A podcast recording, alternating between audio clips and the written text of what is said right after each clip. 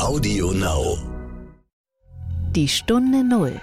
Der Wirtschaftspodcast von Kapital und NTV zu den wichtigsten Themen der Woche. Das ist so mein Moment, wo man gemerkt hat, das Format Messe hat die Pandemie überstanden.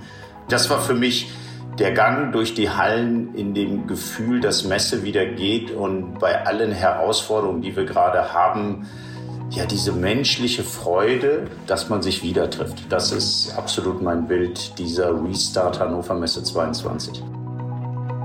Wir haben nicht nur die Strategie und sagen, wenn nicht alle Messe so zurückkommt, dann haben wir keine Idee für den Messestandort Hannover. Ganz im Gegenteil, wir bringen das Beste aus beiden Welten zusammen, digital und physisch. Das ist das Faszinierende an Messe. Wenn Sie Aussteller fragen, warum die seit Jahrzehnten Messe machen, da haben Sie jemanden auf Ihrem Stand, der möchte etwas von Ihnen und der hat eine ökonomische Bedeutung, womit Sie nie gerechnet hätten. Und äh, das ist, dass das auch digital passieren kann.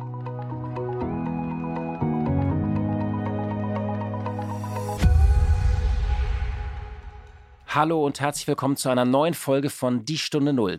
Mein Name ist Horst von Butler. Schön, dass Sie wieder zuhören. Ich habe heute Jochen Köckler zu Gast. Er ist Chef der Deutschen Messe und er hat gerade eine der wichtigsten Messen der Welt hinter sich, die Industriemesse Hannover. Die hatte einen großen Restart. Ich hatte Herrn Köckler schon mal hier zu Gast in der Stunde Null. Das war Ende 2020 gemeinsam mit Philipp Westermeier, dem Gründer von OMR. Und es war damals so eine Zeit, wo wir ein bisschen ja auf das kommende Jahr schauen wollten. Und äh, es hat jetzt viel länger gedauert, bis überhaupt große Veranstaltungen wieder stattfinden konnten. Ja, und das OMR-Festival von Philipp Westermeier ist natürlich furios gestartet im Mai. Da gab es 75.000 Besucher statt 50.000. Wir waren ja auch damals mit Finance Forward vertreten und die Hannover Messe, die war ein bisschen kleiner, das hatte verschiedene Gründe, die wird uns Herr Köckler gleich erläutern, aber er will trotzdem wachsen und schaut eigentlich optimistisch in die Zukunft, wie es mit Messen weitergehen soll. Also wir ziehen so ein bisschen Bilanz und schauen nach vorne, was aus den großen Veranstaltungen in aller Welt werden wird.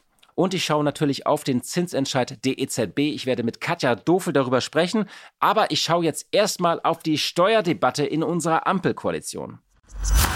Das war die Woche.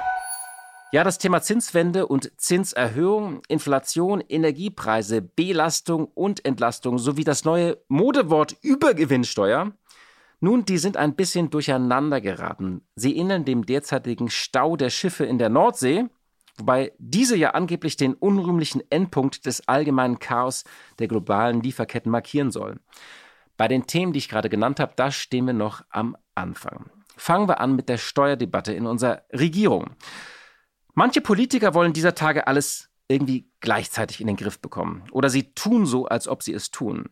Sie wollen Menschen, die unter den hohen Energiepreisen leiden, weiter entlasten. Sie wollen die Inflation bekämpfen. Sie wollen überdies Gerechtigkeit in Zeiten, wo manches gefühlt ungerechter wird. Vorneweg, mit Steuererhöhungen für Reiche oder für die sogenannten gierigen Krisengewinnkonzerne, wenn man sie mal so nennen darf aber auch mit Steuerentlastungen für untere und mittlere Einkommen. Da wird man eines nicht erreichen, im Gegenteil, die Inflation senken. Der Konflikt in der Steuerpolitik, ausgetragen zwischen SPD und Grünen auf der einen und der FDP auf der anderen Seite, das ist einer, der seit dem Start der Ampelkoalition eingefroren war, weil Konzepte und Weltanschauungen nun mal nicht zusammenpassten.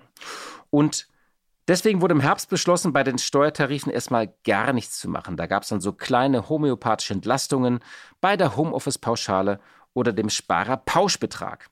SPD und Grüne haben das Thema nun wieder aufgeschnürt und der eingefrorene Konflikt erscheint uns allen wie die Mumie aus dem Ötztal.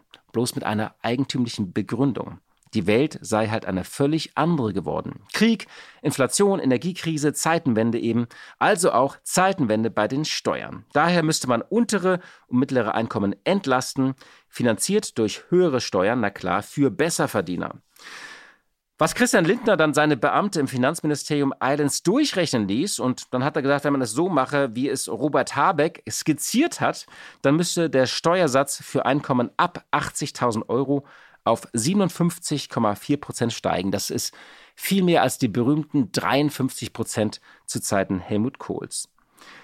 Die Ampel erzeugt damit ein Gefühl, was einst die Werbung eines Autobauers versprach. Die tun was, tun sie natürlich nicht. Natürlich könnte man bei der kalten Progression was machen, da könnte man ein bisschen was ausgleichen. Man würde aber vor allem jene entlasten, die Steuern zahlen, auch jene, die viel Steuern zahlen. Und die leiden unter der Inflation eben weniger.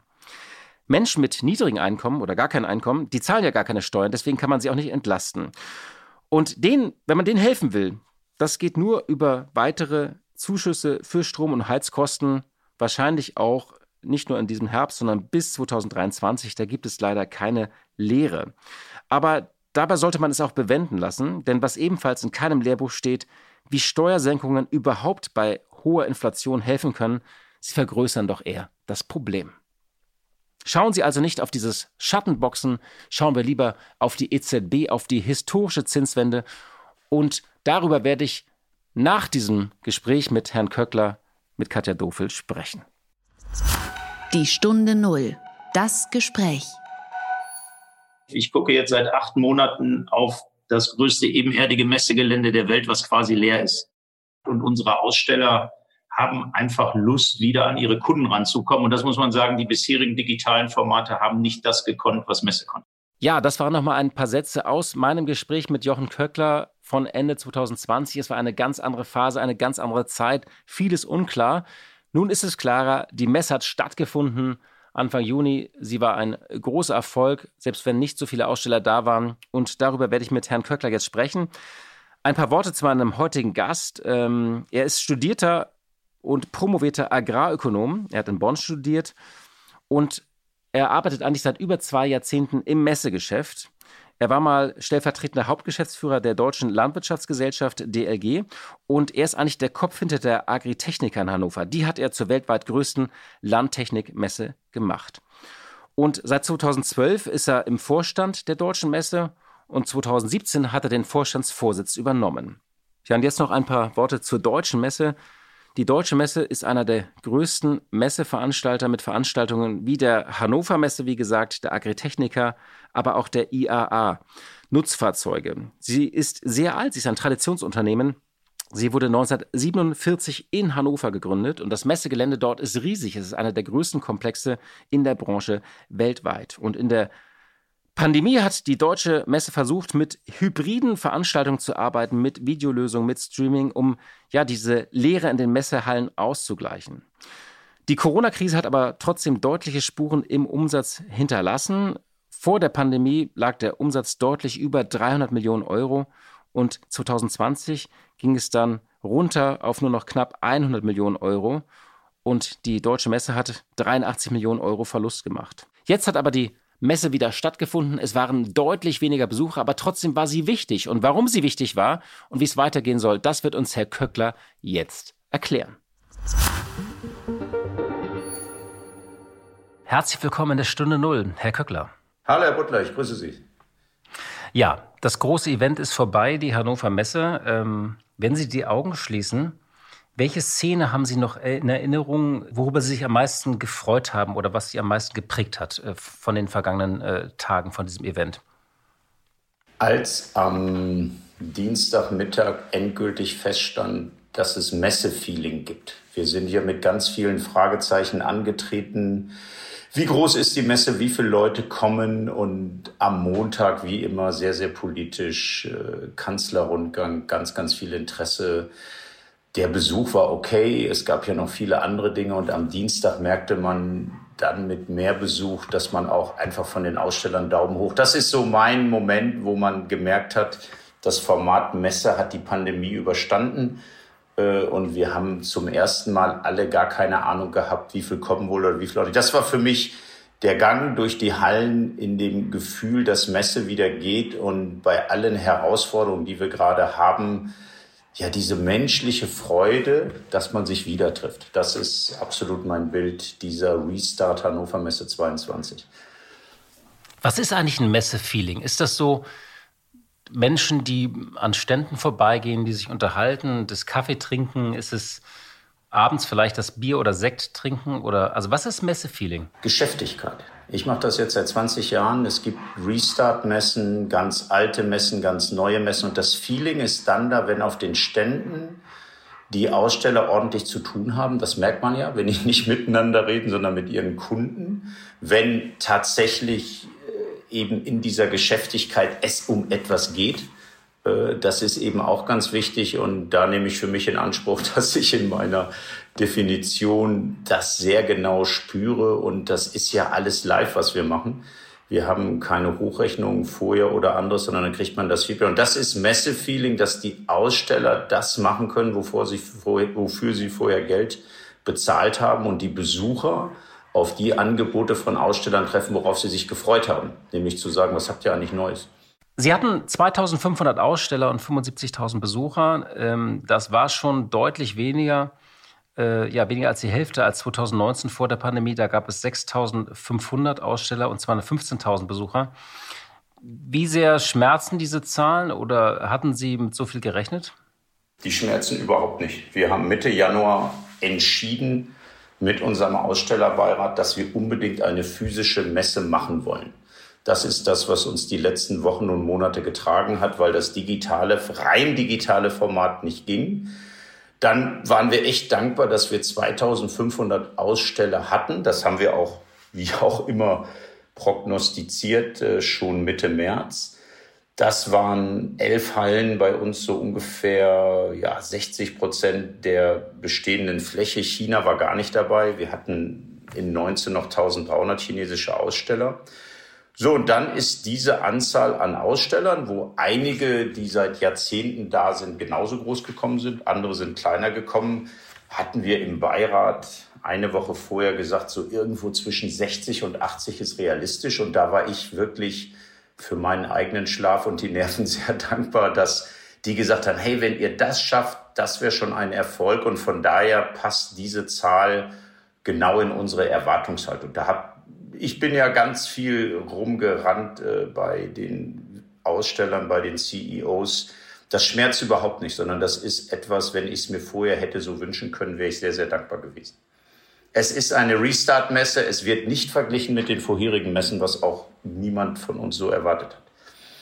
Sie fassen jetzt schon die Messe 2023 ins Auge, ähm, aber lässt sich so denn die Hannover Messe also mit so einer Größe überhaupt aufrechterhalten, also weiterhin betreiben? Also, dass äh, wir nach vorne hin wieder wachsen wollen, das ist klar, das ist auch Feedback. Ähm, auf Dauer ist für uns relevant, wenn ich mal nicht nur ans nächste, sondern insgesamt nach vorne denke, dass die Hannover Messe die weltweit wichtigste Industriemesse bleibt, wo die Innovationen sind, Schnittstelle zur Politik für die relevanten Themen. Ob das am Ende 5000 Aussteller sind, 10.000 oder 4000 ist weniger entscheidend, als dass wir die relevanten Marken haben, die die Impulse nach vorne setzen.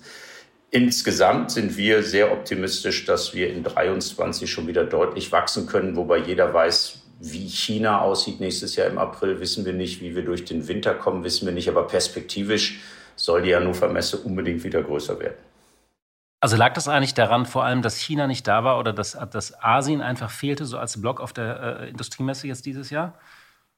Zwei, drei große Faktoren. Der erste Faktor ganz einfach, äh, wir hatten 30.000 Quadratmeter China in 19, wir hatten 1.300 Aussteller. Da hatten wir in Summe jetzt 90 Aussteller, die durch europäische Vertretungen bespielt wurden. Das ist der eine Grund. Und der zweite Grund ist eine große Unsicherheit. Das geht uns privat ja genauso. Wenn wir unsicher nach vorne gucken und nicht genau wissen, ob wir einen Urlaub buchen können, ob wir etwas anderes machen können, dann halten wir uns erstmal zurück. Also die beiden Faktoren haben jede Menge Gründe geliefert, dass weniger Aussteller kommen. Und das waren die Hauptgründe. Und umso mehr freuen wir uns über die. Das hat man ja auch gespürt, die sich mit uns voller Erleichterung gefreut haben am Ende der Messe, die gesagt haben, wir wollen diese Marke Hannover Messe am Standort Deutschland. Es wäre echt schlecht, wenn die dreimal nicht stattfindet als physische Präsenzmesse. Und deshalb ähm, ist das sehr, sehr logisch, dass wir bei dem Restart diese Größenordnung hatten.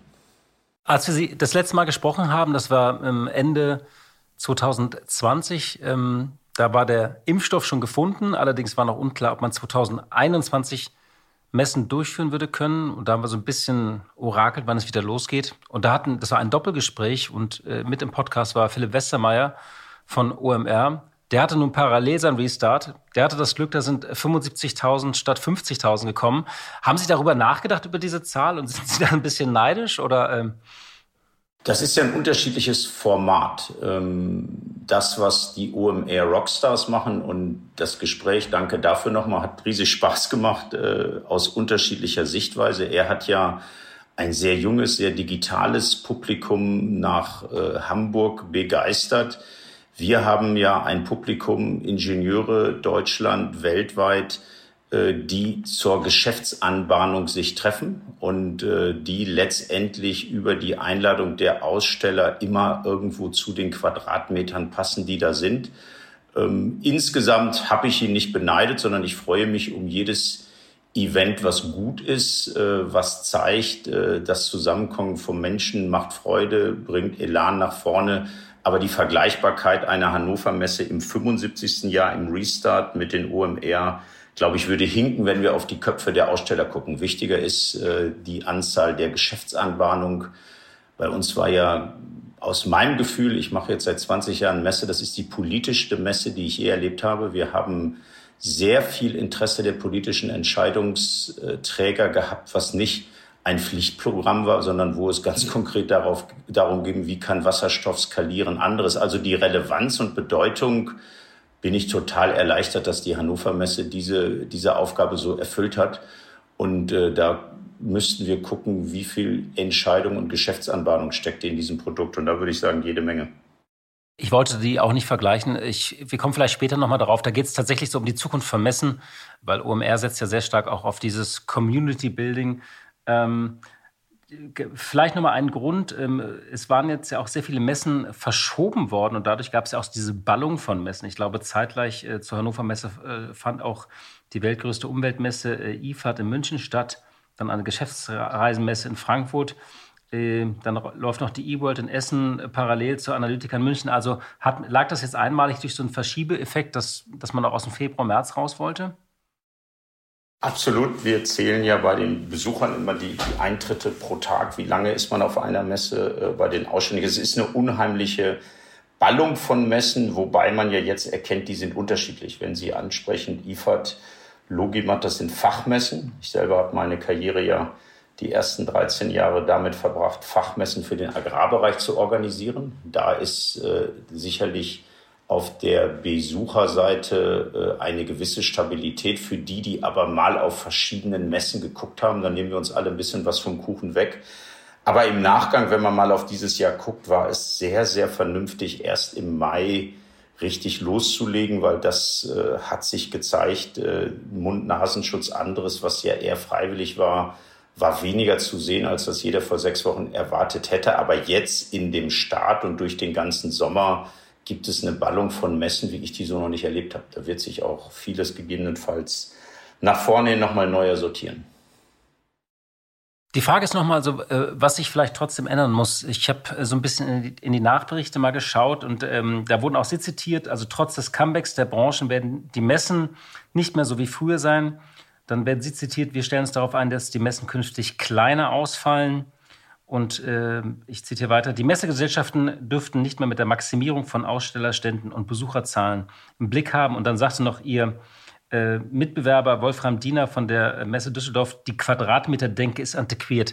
Sind das so die Schlagworte, also kleinere Messen nicht mehr rein in Quadratmeter denken, äh, sind das so die Schlagworte, die Sie gerade so beschäftigen nach vorne raus? Aus meiner Sicht gibt es zwei Aspekte. Einmal, was scheint jetzt schon klar zu sein nach zwei Jahren Pandemie. Und aus meiner Sicht ist klar, dass die Messen zurückkommen und wir Messen haben werden.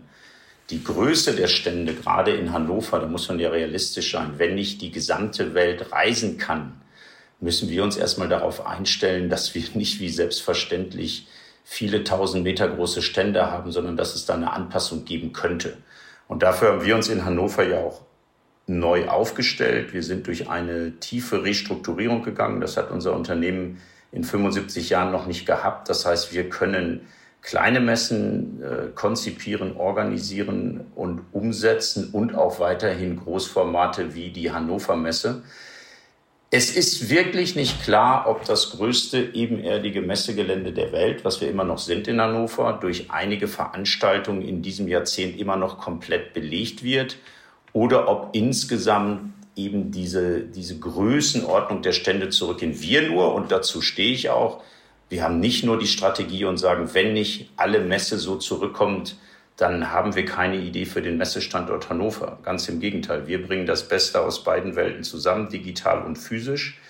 Wir werden bei einer Hannover Messe, deshalb sagen wir ja auch, was da jetzt stand, der portugiesische Wirtschaftsminister hat zu mir gesagt, wow, amazing, fantastic. Also jemand, der Messen nicht kennt, für den war selbst diese Restart Hannover Messe riesig. Aber wir sollten uns darauf einstellen, dass es um die Marke geht, um die Relevanz, um die Bedeutung in der Branche, um die Entscheidungen, die da getroffen werden. Und am Ende, ob es 20 Hallen sind oder 12, ist gar nicht so relevant. Wir sind aber auch ein Unternehmen als Deutsche Messe AG und da ist es meine Verantwortung als CEO, so realistisch die Planung zu machen, dass wir das auch profitabel gestalten können. Sie haben eben die virtuellen Formate erwähnt, mit denen haben Sie viel experimentiert, haben da auch viel investiert. Ähm, was bleibt davon? Also, wenn Sie mal so ein bisschen Bilanz ziehen. Also, was wird davon bleiben und was ist so ein Übergangsphänomen? Das kennen wir auch alles im Alltag. Ne? Also, ist ein Teil der Teams Call ist geblieben und bei ein paar Dingen ist man froh, dass man sie wieder analog hat. Aber jetzt Ihre Erfahrung als professioneller Anbieter. Welche Tools bleiben und wo sagen Sie, naja, das ist dann, das verlagert sich doch wieder zurück? Was auf jeden Fall bleibt, ist, dass wir als, als äh, Mitarbeitende in einem Unternehmen die Fähigkeit haben, digital zu kommunizieren. Ich glaube, ohne die Pandemie hätte Teams, Zoom und was man alles so benutzen kann, nie diese Akzeptanz gefunden. Für unser Messegeschäft wird auch bleiben, dass wir interessanten Content, den man auf in einer Marke Hannover Messe oder auch bei anderen Fachmessen bei uns erwartet, digital verlängert. Das haben wir auch schon ganz konsequent gemacht. Deshalb haben wir auch äh, unsere Tickets, reinen Online-Tickets gezählt, was die, der Auftrag nach vorne ist. Und das verrate ich jetzt mal, auch wenn der ein oder andere Wettbewerber das mit anhört. Wir werden uns allergrößte Mühe geben, um den digitalen Lead aufzuqualifizieren. Wir wollen wissen, wofür interessiert sich unser digitale Besucher. Wir wollen äh, dann, wenn er in den Austausch tritt mit dem Aussteller, dazu sorgen, dass über diesen Austausch die Qualität des Kontaktes gewinnt, dass es eben auch zu einem Geschäftsabschluss kommt. Unser Ziel ist es, Messen zu machen, damit die Aussteller die Innovationen zeigen und mit Menschen, die sie bisher nicht kennen, in Geschäfte eintreten. Und das ist hochinteressant, wenn Sie Amazon Web Service sehen, die, die einen großen Auftritt wieder hatten, wo viele Aussteller aus dem Mittelstand gesagt haben, ach, liebe deutsche Messe, lieber Jochen Köckler, ich bin mir gar nicht so sicher, ob wir diese großen Tech-Companies brauchen. Die werden jetzt Teil der Wertschöpfungsketten in der Industrie. Und das, das, was physisch auf dem Gelände stattfindet, wollen wir digital erweitern. Und das digitale Erweitern ist es eben nicht damit getan, dass jemand mal irgendwo zugehört hat oder nur eine E-Mail dahin schickt, sondern dass wir eine Interaktion initiieren und dass durch die Interaktion dann wirklich ein Geschäft ausgelöst wird. Und dann ist auch unser Kunde, der Aussteller, bereit, uns dafür zu bezahlen, dass wir diese digitalen Brücken und diese digitalen Visitenkarten, kann man es ja fast nennen, diesen digitalen Visitenkartenaustausch so wertvoll machen, dass daraus ein Geschäft besteht. Also, dass ich den Geschäftsabschluss praktisch, ähm, den ich sonst am Messestand mache oder abends äh, beim Bier oder wenn ich da in einem, einem Raum mich zurückziehe, dass ich das komplett auch digital abwickeln kann. Das ist das Faszinierende an Messe. Wenn Sie Aussteller fragen, warum die seit Jahrzehnten Messe machen, da haben Sie jemanden auf Ihrem Stand, der möchte etwas von Ihnen und der hat eine ökonomische Bedeutung, womit Sie nie gerechnet hätten.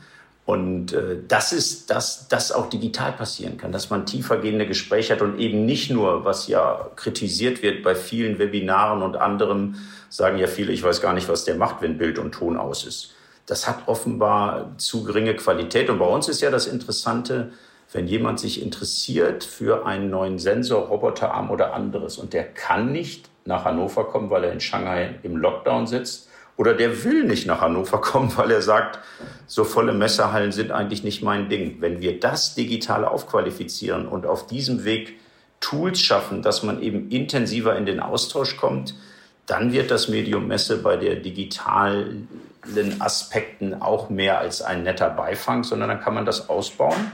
Und da haben wir das Glück, dass unsere Aussteller das gemeinsam mit uns machen. Wir haben heute äh, am ersten Werktag nach der Messe noch nicht alle Auswertungen vorliegen. Das werden wir aber sehr, sehr genau auswerten. Und aus unserer Sicht soll das unbedingt wachsen und an Bedeutung zunehmen. Okay, das heißt, äh, Sie werden da weiter in digitale Tools investieren. Das war jetzt nicht nur so ein Corona-Investment.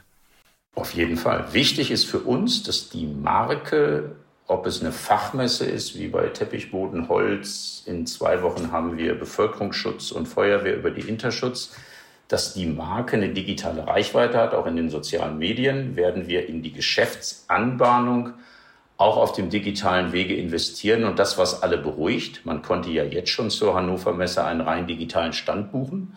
Das waren aber irgendwo zwei Prozent der Gesamtaussteller, weil die allermeisten haben gesagt, ich möchte schon physisch nach Hannover. Wenn nur noch zwei Prozent einen Stand buchen würden und 98 Prozent sagen, ich mache das digital, dann hätte natürlich unser physisches Format ein Problem, aber das haben wir im Moment gar nicht. Sie haben bei unserem letzten Gespräch auch geschildert, dass Sie auf diese leeren Hallen blicken, auf dieses äh, eben größte Messegelände der Welt, wie Sie gerade gesagt haben. Und das ist so schmerzt. Abseits jetzt von, von der Industriemesse, wie sehr hat sich denn sonst da das Leben wieder gefüllt? Ach, wir haben ja viele Erfahrungen gesammelt. Äh, in der schnelllebigen Zeit vergessen alle, dass wir in sieben Hallen Infrastruktur für Geflüchtete aus der Ukraine hatten. Das heißt, da waren die Restaurants in Betrieb. Das war auch für mich persönlich eine genauso spannende Phase wie die Messewoche, weil wir nämlich Lösungen finden mussten, um sehr, sehr schnell hilfsbereit zu sein, was wir auch aus tiefstem Herzen und Unterstützung gemacht haben, trotzdem dann wieder Messe zu machen. Davor hatten wir ein Impfzentrum, äh, davor hatten wir ein Behelfskrankenhaus. Das heißt, die Infrastruktur Hannover kann man auch anders nutzen, aber das waren alles Einmaleffekte. Und jetzt nach vorn haben wir einen extrem vollen Messesommer zum Glück. Das heißt, wir haben noch einige neue Formate aus unserer Neuproduktoffensive. Wir haben zum Glück Ende Juni die Interschutz, die zweimal verschoben wurde, haben dann die Ideenexpo, das größte Klassenzimmer der Welt. Äh, wir gehen dann in den Herbst mit IAA, Euroblech und äh, Eurotier. Also Ab jetzt äh, sind wieder alle Restaurants äh, und alle anderen Dinge, die man braucht, um Messe zu betreiben, im Gang. Und wir wollen auch zunehmend modularer werden. Das sage ich auch gerne nach innen und außen. Die Zeiten, dass wir von zwei Messen unser Unternehmen äh, gut äh, ja, wirtschaftlich darstellen konnten, sind vorbei. Wir wollen unbedingt das ganze Jahr über Messegeschäft machen. In dieser schweren Phase der Pandemie äh, war Ihre Branche auch sehr auf Kurzarbeit angewiesen wie die Gastronomie zum Beispiel. Nun hört man aus diesen Branchen, dass die teilweise wirkliche Probleme hatten, die Menschen zurückzukriegen. Auch die Dienstleistungsbranchen, wie, wie also oder Flugbranche äh, litt darunter. Äh, Sicherheitspersonal zum Beispiel. Hatten Sie das eigentlich auch? Ähm, also die es hängen ja direkt und indirekt, so hört, hört man immer wieder sogar 230.000 Jobs davon ab, aber jetzt die direkten Jobs. Also haben Sie die Leute zurückbekommen oder war das auch ein bisschen schwierig? Das war nicht nur ein bisschen schwierig, das war sogar eine riesen Herausforderung, äh, dass offenbar in der Pandemie viele eingefahrene Wege in Hannover, wir haben ja zum Glück äh, drei große Universitäten, da gibt immer das zweite Semester den Kontakt ans vierte weiter, nein, das vierte ans zweite. Und so haben wir uns immer versorgt, das war gar kein Problem. Wir sind ein richtig guter Arbeitgeber. Man muss dann in der Woche hart arbeiten, verdient aber auch gutes Geld. Da war ein Abriss. Dann gibt es in der Gesamtgastronomie viele, die aus der Gastronomie Richtung Logistik sind. Es gibt offenbar Leute, die sehr gute Köche waren, die in einem Logistikzentrum dann tätig sind und von montags bis freitags lieber arbeiten bei ähnlichem Gehalt. Also das ist ein Riesenphänomen. Wir haben das zum Glück ganz gut hinbekommen. Äh, aber das ist auch etwas, was mir selbst, äh, ich mache es ja seit über 20 Jahren so noch nie bewusst geworden ist, wie ob das ein Phänomen von Dauer ist oder ein Restart-Problem, das müssten wir dann in einem Jahr nochmal besprechen. Aber das war ein ganz großes Problem, dass äh, Aushilfskräfte nicht zur Verfügung standen, wie man es früher gewohnt war.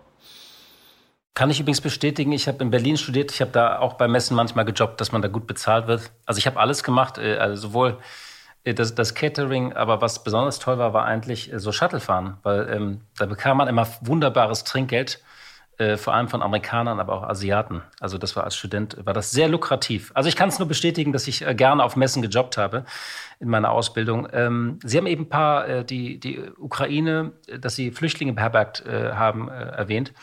Nun, das ist ja zusätzlich zu der Pandemie, die ja aus der Wahrnehmung so ein bisschen verschwunden ist, kommt jetzt ja der Krieg hinzu. Wirkt sich das auch auf Ihr Geschäft aus? Ich erinnere jetzt nur, Weltwirtschaftsforum in Davos, waren die Russen ja auch nicht eingeladen das erste Mal. Das ist natürlich was Besonderes, weil das ist ein Treffen der Weltelite. Das hat auch politische Signalwirkung. Bei Ihnen ist es ja ein Industriegeschäft. Aber wie sehr beschäftigen Sie sich auch mit, mit dieser Krise, mit dem Krieg und auch dieser möglichen Blockbildung? Also in der Hannover Messe jetzt hatte es zwei Aspekte. Einmal den Aspekt, dass es, glaube ich, keine Veranstaltung gab, wo man allein menschlich, egal welche Rolle man spielt, sich darüber austauscht, wie erschreckend, schrecklich, wie unermesslich das Leid ist für die Menschen, die ja beim Nachbarn des Nachbarn, also wenn man hinter Polen ist, sind wir in einem Kriegsgebiet, dass das passiert, das dämpft natürlich die Stimmung, die Konsequenzen daraus steigende Gaspreise und anderes äh, führte dann dazu, und das hat der Robert Habeck sehr gut auf den Punkt gebracht, der jetzt zum ersten Mal auf einer Industriemesse war als Wirtschafts- und Klimaschutzminister, dass er eine unheimliche, ja, jetzt erst Rechtsstimmung wahrgenommen hat, weil das, was ja der rote Faden dieser Messe war von der Eröffnung ja quasi bis zum letzten Messetag, dass das Tempo, was wir brauchen, um erneuerbare Energie zu produzieren und die Wettbewerbsfähigkeit erneuerbarer Energie bei steigenden Energiepreisen, äh, das nimmt unheimlich zu. Und das hat sogar dazu gesorgt, dass letztlich eine Rieseneinigkeit da war. Ob es der Bund der Industrie ist, ob es bei unserer Gala, wo Herr Habeck Keynote Speaker war, sitzen eben Personen wie Herr Schäffler, Herr Loh, viele, viele Vorstände aus Mittelstand, äh, aus den großen Konzernen, die allesamt sagen, ja, wir haben diese Herausforderung angenommen, wir müssen ganz anders erneuerbar produzieren.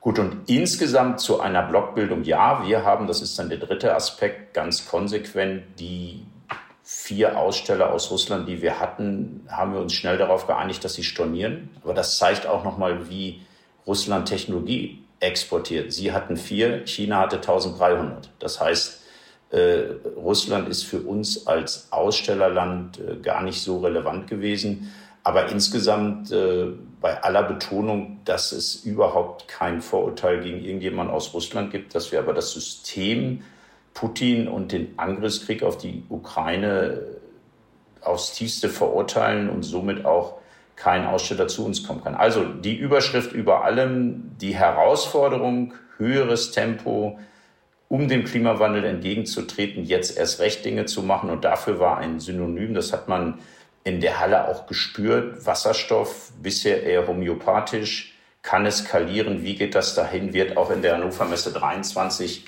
ein ganz großes Thema sein, weil es eben industrielles Thema ist. Jede Fabrik wird sich überlegen, wie kann ich versorgungssicher meine Produktion machen.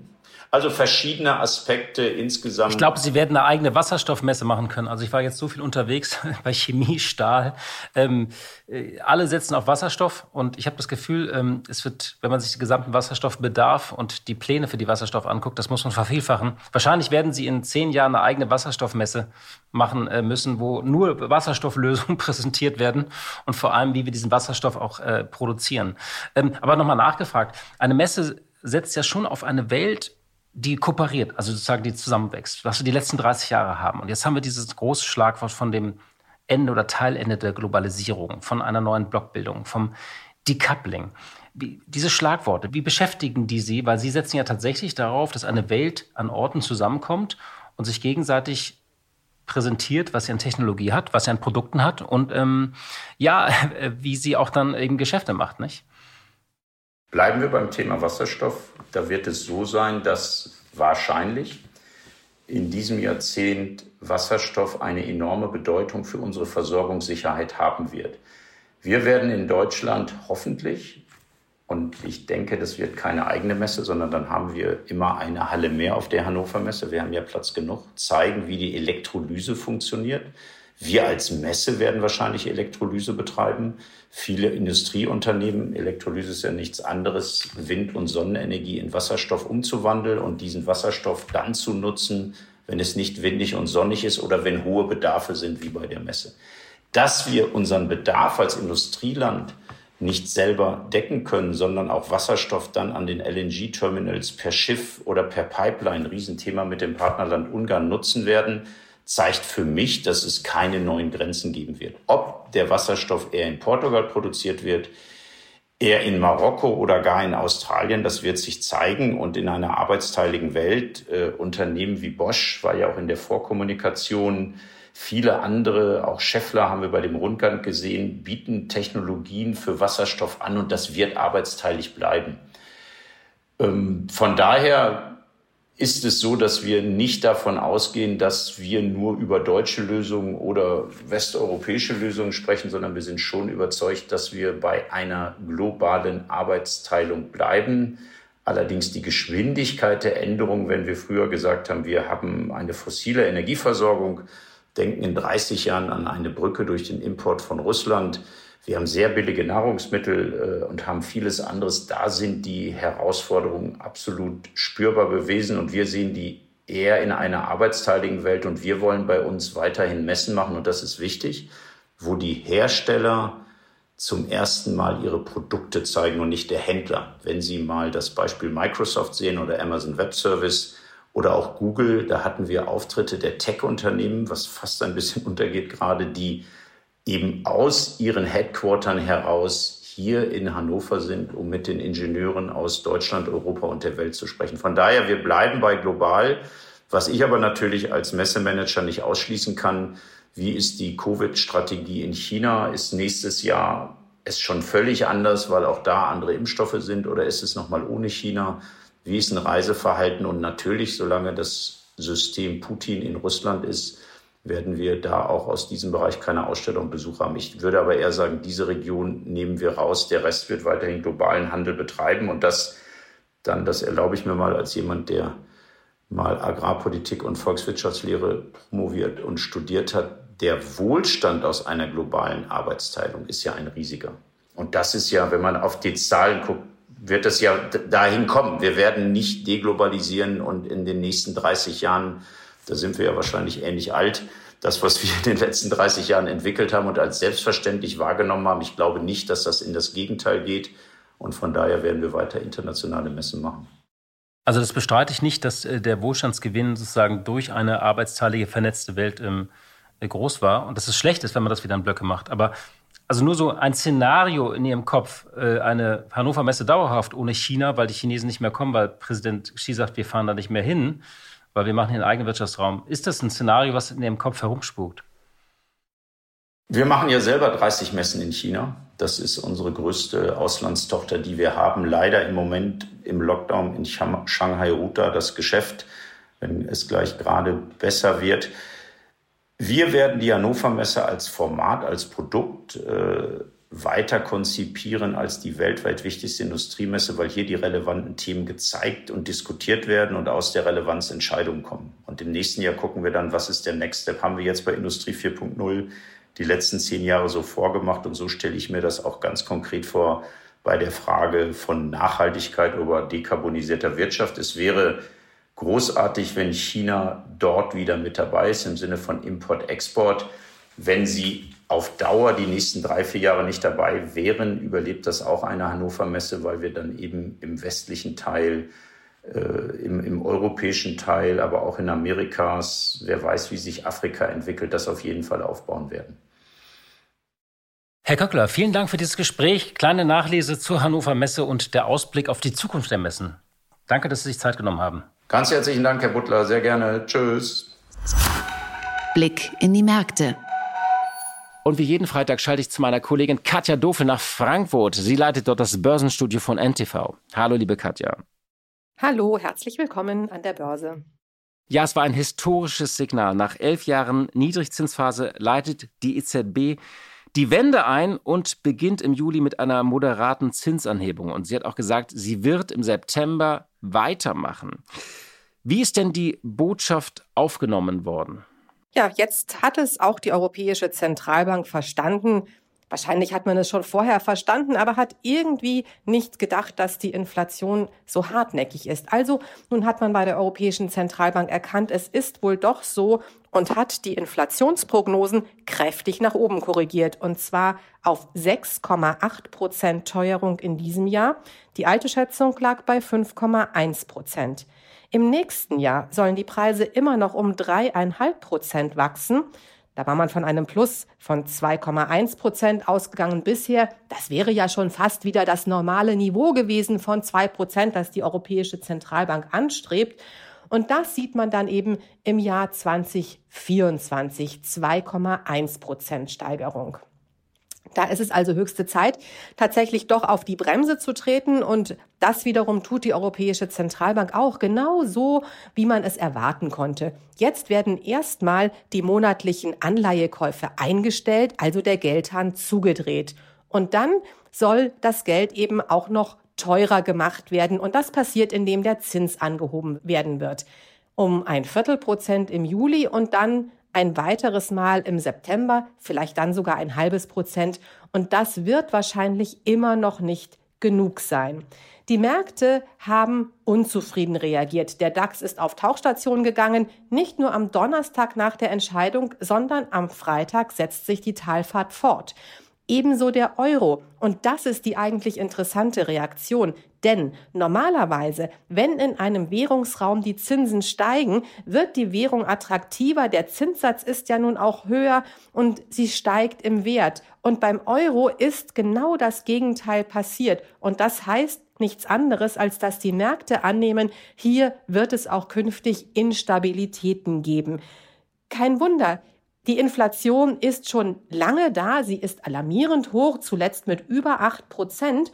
Und genügend Geldinstitute weltweit gehen schon lange dagegen vor. Die Inflation wird von mehr als 50 Notenbanken seit Monaten bekämpft, teilweise mit großen Zinsschritten von einem halben Prozent. Da ist vor allen Dingen natürlich die amerikanische Notenbank tätig, aber eben auch andere. Und man hat sich gewundert, weshalb die Europäische Zentralbank so zögerlich ist.